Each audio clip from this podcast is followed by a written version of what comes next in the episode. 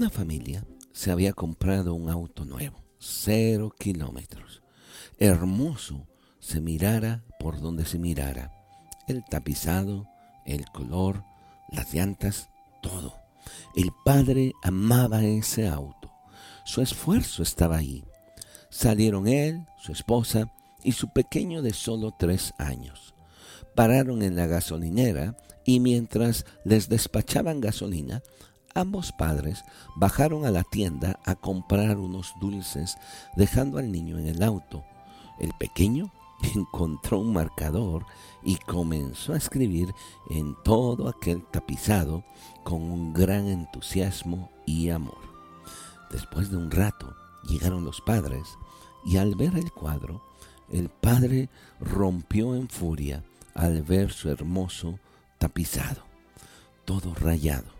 Comenzó a golpear al niño en sus manos y a golpearlo con mucha fuerza hasta que tuvieron que sacarle al niño de entre sus golpes. El niño estaba muy mal.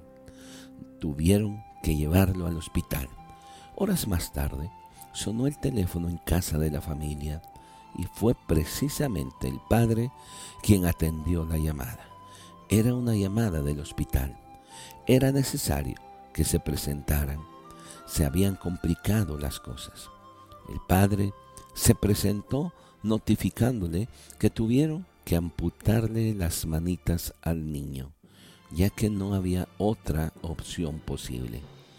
Entrando el padre a la habitación, envuelto en lágrimas, el niño le dijo sonriente, Hola papi, ya aprendí la lección. No voy a hacer más, papi, pero por favor, devuélveme mis manitas. El padre salió de aquella habitación. ¿Y qué cree que pasó? Se suicidó. ¿Por qué le damos tanta importancia a las cosas materiales? Al grado de lastimar a nuestros seres queridos, lastimar a quien está alrededor de nosotros.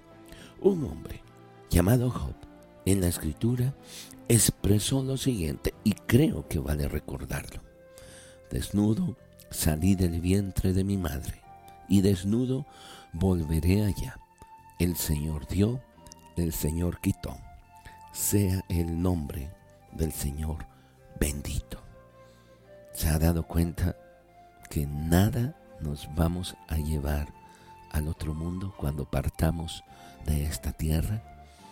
Todas las cosas que acumulemos se quedarán aquí. Algunas se oxidarán otras a nadie le interesará. Más vale poner un corazón sensible en las cosas que importan más, nuestros seres queridos. Gracias por su atención.